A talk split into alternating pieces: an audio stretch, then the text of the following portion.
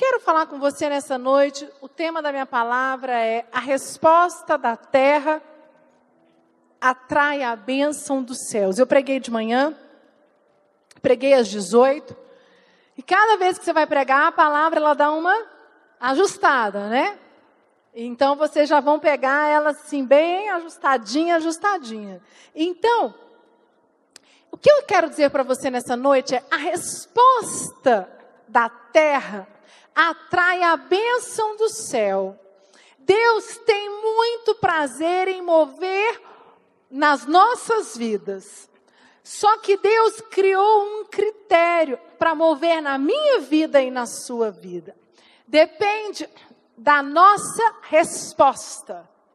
Então, de acordo como você responde, de acordo como você reage ao mover de Deus, nós receberemos as nossas bênçãos.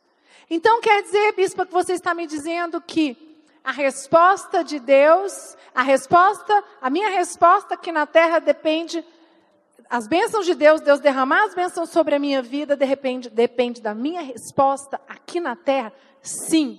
Depende como você vai reagir a, ao chamado. Depende como você vai reagir quando Deus falar com você. Como você vai reagir foi muito bonito aqui, forte a presença de Deus no momento da adoração, nos, nós, nós ministrando. Vocês, a igreja em clamor, uma igreja apaixonada, aonde vocês estão clamando, estão sedentos. Porque o que tem acontecido muito é, pessoas querem bênçãos, eu quero a minha bênção, é direito meu, eu sou dizimista, eu sou ofertante. Mas não faz nada, não dá um passo à frente, não toma uma atitude, vem para a igreja todos os domingos e fala mais do que obrigação do que Deus fazer isso na minha vida. Não. Deus, ele está ao nosso favor, mas depende da nossa resposta. E eu quero trabalhar isso com você nesta noite.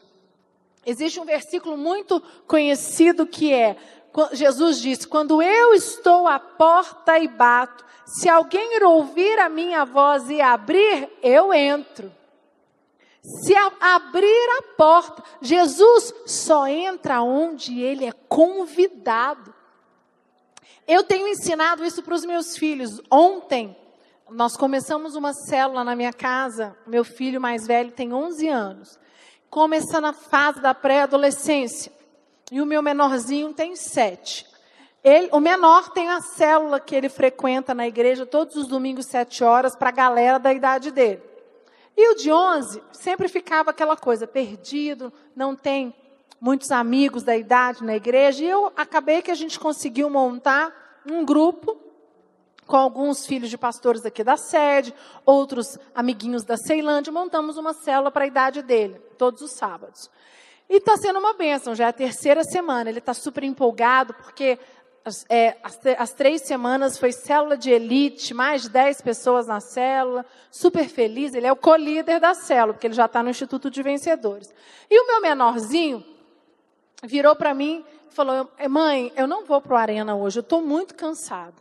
E eu falei: Não, filho, depois da célula você tem que ir para a igreja. Mãe, eu não vou, eu não vou. E começou: Eu não vou, eu não vou, eu não vou, eu não vou. Eu falei: Gabriel você vai para a igreja. Mãe, mas o Arena não é para mim, eu só tenho sete anos. E eu falei, meu filho, você vai para a igreja, vai tomar banho. E nesse meio tema aí, nessa confusão toda, eu falei, Gabriel, você vai, você vai tomar banho, eu não vou discutir com você. Se eu tiver que subir para conversar com você, chegar lá em cima, você não tomou banho, nós vamos conversar. O pau, né, a sua bunda vai esquentar, seu pai vai conversar com você. E aí deixei, ele foi tomar meu banho. Quando eu vou, terminei meu banho, fui no quarto dele, ele estava pronto, tomado banho, e me abraçou e falou assim: Mãe, muito, me desculpa pelas palavras que eu te disse. Aí me abraçou, falei: Tá bom, Bibi. Eu chamo ele de Bibi. Ok. O é, que, que foi? Não, mãe. Deus ficou muito triste, porque eu não quis ir para a casa dele. E, é, e, eu acabei de aprender na célula que o melhor lugar para nós estarmos é na casa de Deus. Aí eu falei, isso mesmo. Ele falou, não, então eu vou, eu vou, eu estou cansado, mas eu vou, eu volto mais para casa e descanso. eu tenho ensinado, essa atitude dele foi de, uma, de um ensinamento que eu estou dando aos meus filhos que o melhor lugar para se estar na casa de Deus e que se eles querem alguma coisa na vida deles, eles precisam dar a resposta, porque senão eu vou acostumá-los a, ah, minha mãe vai para a igreja, meu pai está lá na igreja, é o bispo da igreja, eles oram por, por mim, eu quero uma bicicleta, ah, eu quero um, um carrinho de controle remoto, eu quero uma bola de futebol. Mãe, ora aí por mim.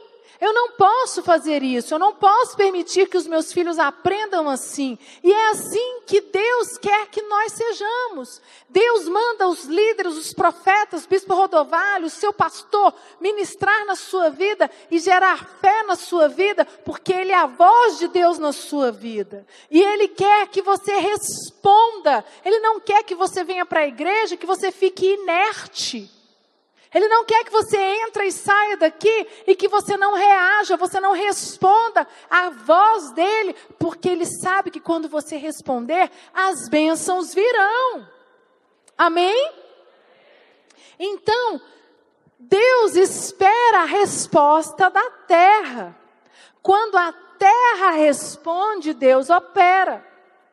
E aí eu falei, o problema é que quando Deus espera, espera, espera e a terra fica inerte, não responde, nada acontece. Por quê? Eu falei para vocês, as pessoas elas ficam inertes. Deus quer lança a bênção, lança aquele mover espiritual, mas ninguém entra no mover. O que eu quero falar com você é, não é o mover de Deus que transforma a minha vida. É a minha resposta ao mover de Deus. Querido, hoje você entrou aqui na casa de Deus, você estava um mover sobrenatural no momento da ministração. Você respondeu a este mover, as bênçãos virão.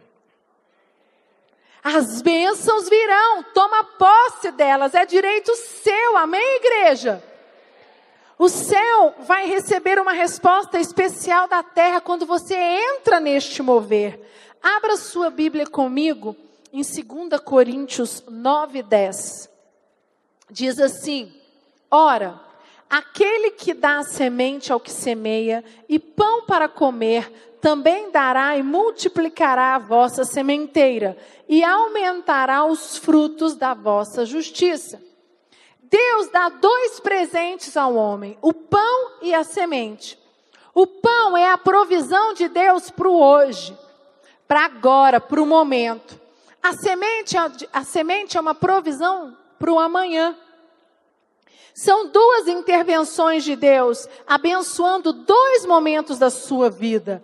Ele envia o pão, que é para hoje, para o agora, e ele envia a semente, que é para o amanhã. Deus é tão perfeito que ele não deixa você sem, sem suprimento. Hoje ele manda o pão. E eu fiz, uma, eu fiz uma comparação ao povo do Egito, quando o povo de Israel, quando saiu do Egito, Deus libertou através de Moisés, e eles falaram: o que nós vamos comer? Não tem nada. E Moisés disse, e Deus disse a Moisés: Eu mandarei o maná. O pão é para cada dia, mas o maná era para cada dia. O maná não podia guardar. Se eles guardassem, apodrecia. Olha que coisa fantástica, igreja. O que eu quero dizer para você: Deus cuida de você no hoje. E o pão é o, o alimento diário. Você vem para a igreja, você recebe o alimento. Agora, a semente ela germina e frutifica, mas depende da sua fé. A semente, ela é para o seu futuro, é para o seu amanhã, para você não ficar é, sem proteção. Só que a semente requer fé, requer uma resposta sua. E aí começa a minha palavra. Se Deus só enviar o pão, ele supriu só hoje. Se ele enviar só a semente, ele vai suprir o amanhã e não vai suprir o hoje. E o que eu disse para você? Você precisa tomar uma postura. Deus manda o pão e manda a semente. Como eu reajo ao mover de Deus, as bênçãos vêm. Então comece a fazer uma análise. O pão é o alimento diário, todo dia, mas os seus, o ano que vem, daqui cinco anos, daqui dez anos, é a semente que Deus derramou na sua vida hoje. Como você vai reagir a esta semente. Você vai plantar esta semente, você vai regar esta semente, essa semente vai frutificar. Existem pessoas que reclamam e falam: Deus esqueceu de mim, Deus, passaram-se cinco anos e a obra não foi feita na minha vida, nada mudou, a minha empresa não multiplicou. Eu estava fazendo uma análise com Lucas de alguns casais de discípulos e eu estava vendo os pastores, alguns 144, de cinco anos para cá, a vida deles cresceu 10, 15 vezes, 100 vezes mais. Por quê? Porque lá cinco anos atrás foi plantada uma semente e eles regaram esta semente, eles responderam, eles plantaram e eles regaram, eles respondiam a Deus todos os dias e hoje a consequência veio. Milagres. Amém, igreja? Bênçãos na vida deles, na vida, nas nossas vidas, e é isso que Deus quer para a sua vida. E Abra sua Bíblia comigo em Lucas 4, 25. Antes de abrir Lucas 4, 25, Jesus está conversando, vou dar uma citação de uma passagem, com uma geração de religiosos que se julga especial porque é descendência de Abraão. Eles se apoiam na posição herdada que tem não há resposta dada. E eu quero dizer para você que para Jesus, para Deus, não importa quem nós somos, não importa a nossa herança, a nossa linhagem, importa o nosso coração. Pode dar uma salva de palmas para Jesus.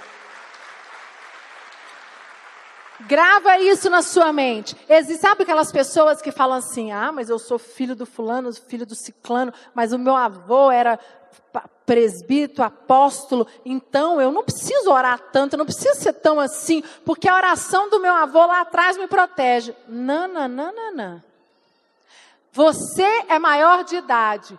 As escolhas são feitas por você. Até um certo ponto, a oração do seu avô, ela reflete na sua vida porque ela é uma semente plantada, mas a partir do momento que você se torna um adulto, que você toma as suas decisões, você precisa dar um passo à frente. E você não pode apoiar na, em quem você é, na herança que você tem. E, e quando Jesus estava reunido aqui, com esses religiosos, eles estavam assim. Tanto que tem uma parte, é, tem uma, um trecho da Bíblia onde é aquela mulher que nem é citado o nome dela, Jesus está reunido com os, com os gentios lá falando, os religiosos, gentios e religiosos, e aquela mulher se prostra aos pés de Jesus, a Bíblia nem dá o nome dela, ela fala assim, Senhor Jesus, Senhor me salva. E aquele fariseu que está ali, está olhando, falou: Como que Jesus salva essa mulher? Ela não é nada. Como? Ela não tem instrução, ela não tem nada. Ela, ela é uma mulher da vida. E Jesus disse: não importa quem era, quem é ela. Não importa a atitude que ela teve, que ela fez no passado. Importa que ela está hoje prostrada aos meus pés, querendo a salvação e a mudança de vida. O que importa para mim é o coração hoje. Não importa os feitos que você fez no passado. Abraão, Isaac, Jacó geraram uma nova geração, que são as que estão aqui.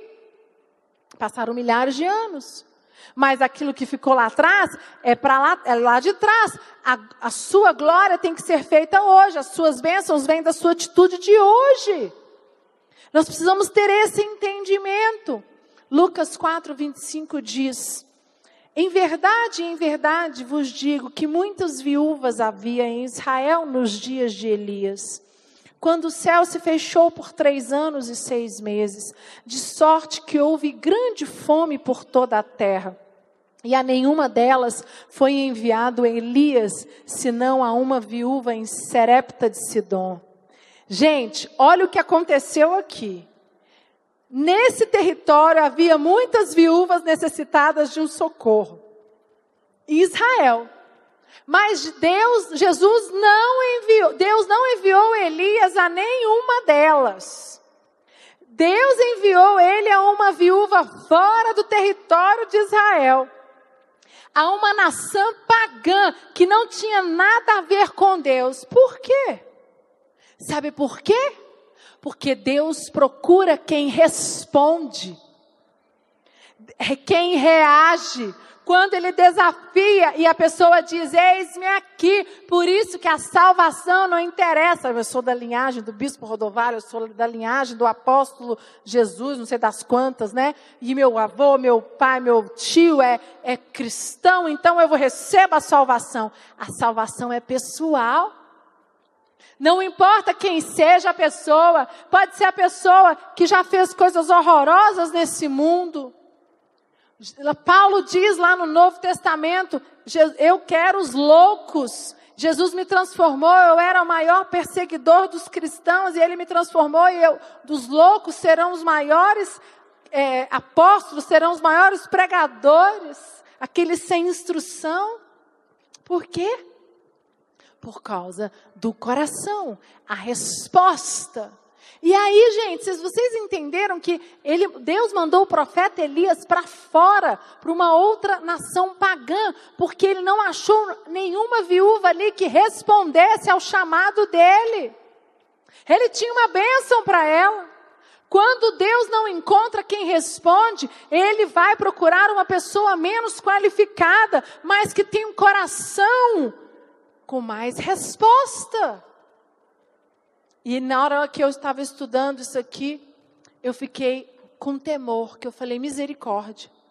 Misericórdia, quantas vezes Deus tem bênção para nos dar e nós estamos aqui na igreja, né? Hoje, hoje a história das mídias sociais, o Zap Zap, o Facebook, o Instagram, quantas vezes te roubam? Em vez de você estar orando, buscando a Deus, clamando, anotando, falando essa palavra é para minha vida, eu vou receber hoje. Nossa, eu preciso ajustar isso na minha vida. A bispa disse, essa palavra foi importante. Eu preciso ajustar esse lado emocional ou no meu casamento. Não, você é roubado. Aí a bênção de Deus está aqui e ela passa. Aí ela chega a quem está à sua direita. Ela chega a quem está atrás de você. Por quê? Por causa da resposta. E isso é muito sério. E eu quero dizer para você que isso não só acontece só com você, não, querido. Isso acontece comigo também. Não é porque eu estou aqui como bispo, aqui no púlpito, não. Vai, deixa meu coração se esfriar.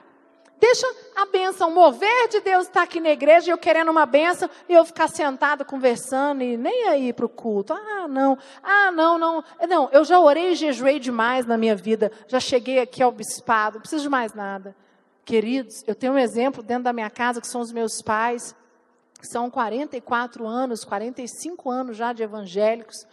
Todos os dias eles oram e leem a Bíblia e buscam a Deus incansavelmente. Não interessa quem eles são, a posição que eles alcançaram, mas o que interessa é que eles guardam o coração deles, porque depende da sua atitude diária para você crescer a cada dia mais na sua vida.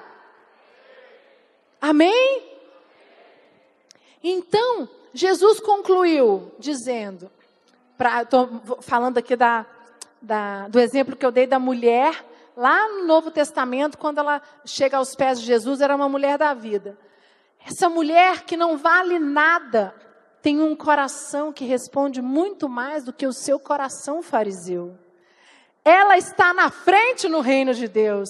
Ela tem um lugar especial no reino de Deus, porque o coração dela tem resposta para o reino de Deus. Coloque a mão no seu coração agora e diga: resposta. Resposta. Responde, coração. Vira para a pessoa do seu lado e fala: que o seu coração responda ao chamado, em nome de Jesus. Você pode dar uma salva de palmas para Jesus?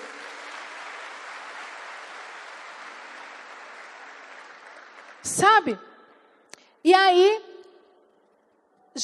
é, Deus manda o profeta Elias, voltando lá em Lucas agora, Deus manda o profeta Elias para uma outra nação, porque ele não encontrou ninguém para abençoar, nenhuma viúva naquela, naquele povo, naquela cidade.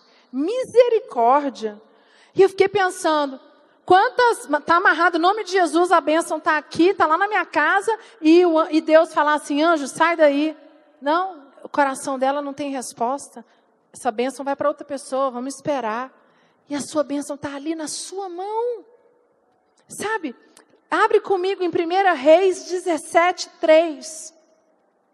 Eu quero contar a história do profeta Elias com esta viúva, quando Deus manda o profeta Elias é, estava aquela época sem chover, ia ficar sem chover três anos e meio por causa da adoração do povo de Israel a outros deuses. Eles não se cansavam de adorar a outros deuses. E Deus falou: vai, vou cessar a água e vou cessar a chuva, não vai ter nada, vai ter seca.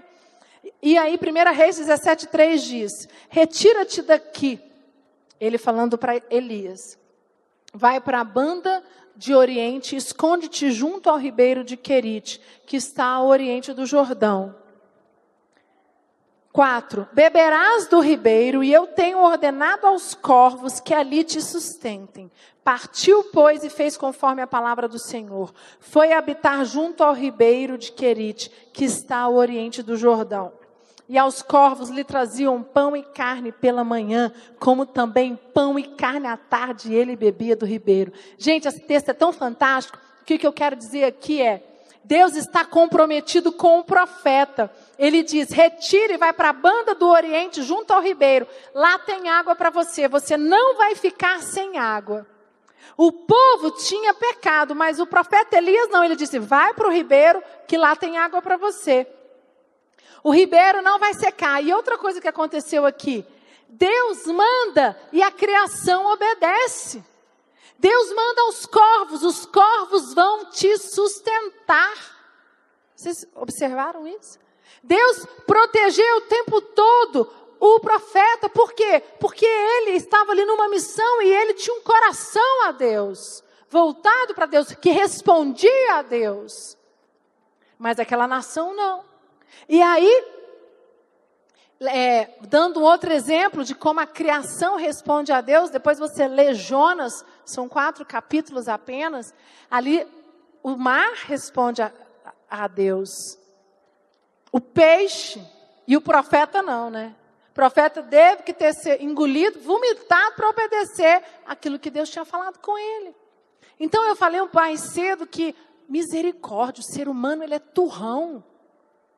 O que, que, tem que acontecer muitas vezes nas nossas vidas para que possa cair a ficha, para que a gente possa responder? Pensa de quantos milagres, quantas bênçãos você perdeu porque você não respondeu, meu irmão.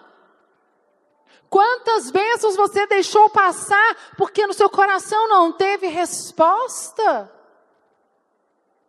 Sabe? E eu quero continuar aqui em 1 Reis 17, 7 diz: Mas decorridos alguns dias, o ribeiro secou, porque não tinha havido chuva na terra. Veio-lhe então a palavra do Senhor dizendo: Levanta-te, vai para Sarepta, que per... isso é o 9, tá? 17, 9, que pertence a Sidom e habita ali. Eis que eu ordenei a uma mulher viúva ali que te sustente. E naquela época, viúva era, representava escassez, símbolo de desamparo. Uma mulher ela não podia ficar viúva, porque quando ela ficava viúva, alguém da família do marido dela que tinha morrido deveria casar com ela, não deixá-la desamparada. Quando isso acontecia, era assim, era, era a lei do levirato, né? Era, era algo assim, horrível, porque você não tem ninguém para amparar aquela mulher. E aquela viúva, ela vivia sozinha com seu filho. E imagina o profeta, eu vou atrás de uma viúva que vai me sustentar. Como assim, Deus? E Deus diz: vai até essa mulher, porque lá tem um coração disposto. É lá que eu vou realizar a minha bênção, porque lá tem coração que responde. Olha no 10. Levantou-se, pois, e foi para Sarepta. Chegando a ele à porta da cidade, eis que estava ali uma mulher viúva apanhando lenha. Ele a chamou e lhe disse: Traze-me, peço-te, num vaso um pouco d'água para eu beber. Ele pede água, ele está pedindo água que quase não tem. Essa mulher tem tanta resposta que ela deve ter pensado assim: Meu Deus, eu vou levar água para esse profeta e vou ficar sem. Você acha que ela não teve medo? Quantas vezes Deus pede algo para você, querido, e você hesita com medo, mas esta mulher, ela não questionou, ela foi lá e buscou a água. Aí no 11, quando ela ia buscá-la, ele chamou e disse: Traze-me também um bocado de pão contigo. Lá no 12, ela respondeu: Vive o Senhor teu Deus, que não tenho nenhum bolo, senão somente um punhado de farinha na vasilha e um pouco de azeite na botija. Eis que estou apanhando uns dois gravetos para ir prepará-lo para mim, para meu filho, a fim de que comamos e morramos. Não tem mais nada. E agora você vem me pedir, além da água, que eu faça um pão? Como assim? Que loucura é essa? Mas aquela mulher obedeceu porque o coração dela tinha resposta. E aí no 13, ao que lhe disse Elias: Não temas, vai, faze como disseste, porém faze disso primeiro para mim um bolo pequeno e traze-me aqui depois o farás para ti e para o teu filho. Pois assim diz o Senhor Deus de Israel: a farinha da vasilha não se acabará, e o azeite da botija não faltará, até o dia em que o Senhor dê chuva sobre a terra. Pode dar uma salva de palmas bem forte. Sabe o que, que mostrou? Você Será que você teria a mesma atitude desta viúva? Ela só tinha um tantinho de farinha e arroz que daria para aquele dia, não tinha mais nada. Mas quando aquele profeta chegou na casa dela, ela teve muito medo. Eu imagino ela que ela teve vários pensamentos. Imagino ela que ela falou: Meu Deus, o profeta está na minha casa e eu obedeço ou não obedeço? Obedeço ou não obedeço? E agora, o que, que eu faço? Quantas vezes acontece isso conosco? Bispo Rodovário dá uma direção, o seu pastor dá uma direção na sua vida e você hesita. O que, que aconteceu? Deus não achou um coração com resposta em Israel e mandou para uma nação pagã. E nesta nação ele achou uma mulher com um coração disposto que respondia. Deus, ele vai atrás de quem responde. E muitas vezes nós estamos dentro da casa de Deus e Deus está fazendo as bênçãos lá fora e traz as pessoas, porque lá fora as pessoas estão, com, estão desesperadas, estão clamando, precisam de ajuda e quando encontram Jesus vem com sede. Quantas vezes nós recebemos direção? Vai lá, pega do seu e dá para o seu irmão. Mas pastor, vai acabar. Pastor, essa missão que o bispo me deu, o bispo Lucas, o bispo Priscila, ah, não, é demais. Aí eles, não, não, não, não, não, não, não, não, não. Eles estão querendo demais. Queridos, eu recebi uma voz do meu profeta. Nós temos uma visão, uma missão. O bispo Rodovário é o nosso profeta. E eu estou somente executando a missão que ele me deu, com paixão e com amor. Mas eu guardo o meu coração todos os dias, para que não, o meu coração não fique vazio e frio. Para que quando Deus venha com as bênçãos, ele fala: na bispa Priscila não tem mais resposta. Misericórdia. E o que aconteceu com essa mulher? Ela foi lá e fez o que o profeta quis. E nunca, olha o que deu no versículo, vou repetir para vocês, no 14. Pois assim diz o Senhor Deus de Israel: a farinha da vasilha não se acabará e o azeite da botija, botija não faltará até o dia em que o Senhor dê chuva sobre a terra. E é isso que vai acontecer na sua vida se você tiver um coração com resposta. É isso que vai acontecer na sua vida se você estiver prostrado no altar seguindo a direção do seu profeta. Não deixe, por isso que eu orei no momento profético. Guarde os seus pensamentos. Cuidado com o que você tem escutado. Pensamentos contrários, amizades, isso é muito sério. Peça ajuda. Fala, pastor, eu estou sendo bombardeado e eu sou fraco nessa área.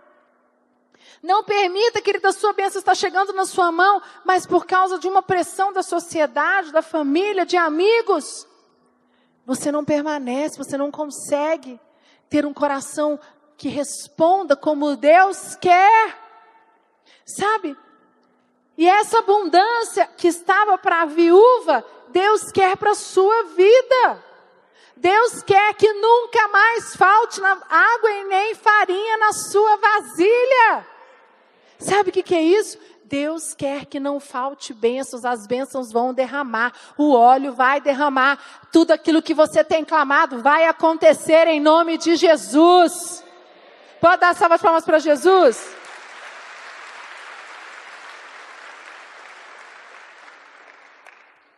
Será que Deus terá que ir em outra cidade para achar aquele que responde? Não! Por isso que eu perguntei para você. E o seu coração está respondendo? O seu coração está como nesta noite? Como você está? Queria que você fechasse os seus olhos agora. Que você pudesse agora avaliar o seu coração. Meu coração tem tido resposta? Será que é necessário Deus ir para outra cidade, para outro bairro, atrás daquele que responde, porque eu não estou respondendo? Misericórdia. Querido, é tempo de ajuste. Hoje ainda é tempo de você se prostrar na presença dEle. Eu queria te convidar, você que precisa, sabe, falar: Senhor, o meu coração está distante, eu estou frio. Eu sou, Pai. Eu não quero que o Senhor saia de dentro de mim, aqui da minha igreja, as minhas bênçãos não vão embora, porque o meu coração está apático. Eu tenho, meu profeta tem falado comigo. Eu tenho vindo à casa de Deus, mas eu estou distante. Eu não tenho deixado com que a palavra de Deus perpetue na minha vida. Eu não aceito mais isso. Senhor, eu quero ser como esta viúva. Eu posso até questionar, até ficar na hora temeroso, mas eu confio em Ti. Eu quero fazer aquilo que ela fez. Ela não hesitou e foi lá e trouxe a água e o pão para o profeta. Elias. Eu queria te convidar a vir aqui na frente. Você vir no altar. Você fala, Senhor, meu coração é teu. Estou distante, mas a partir de hoje eu renovo a minha aliança contigo. Meu coração tem resposta a partir de hoje. Eu não sei o que é que você tem clamado, mas aquilo que você tem clamado, Deus vai falar com você hoje através desta atitude de você vir aqui, de você realmente clamar, aonde você está mesmo. Deus está falando com você. Feche os seus olhos. Fala com Ele aonde você está. Não perca este ambiente. Como eu disse, é gerado um ambiente de fé. Como você reage a este ambiente, Deus move. Como você reage a um ambiente, Deus vai mover em você, querido.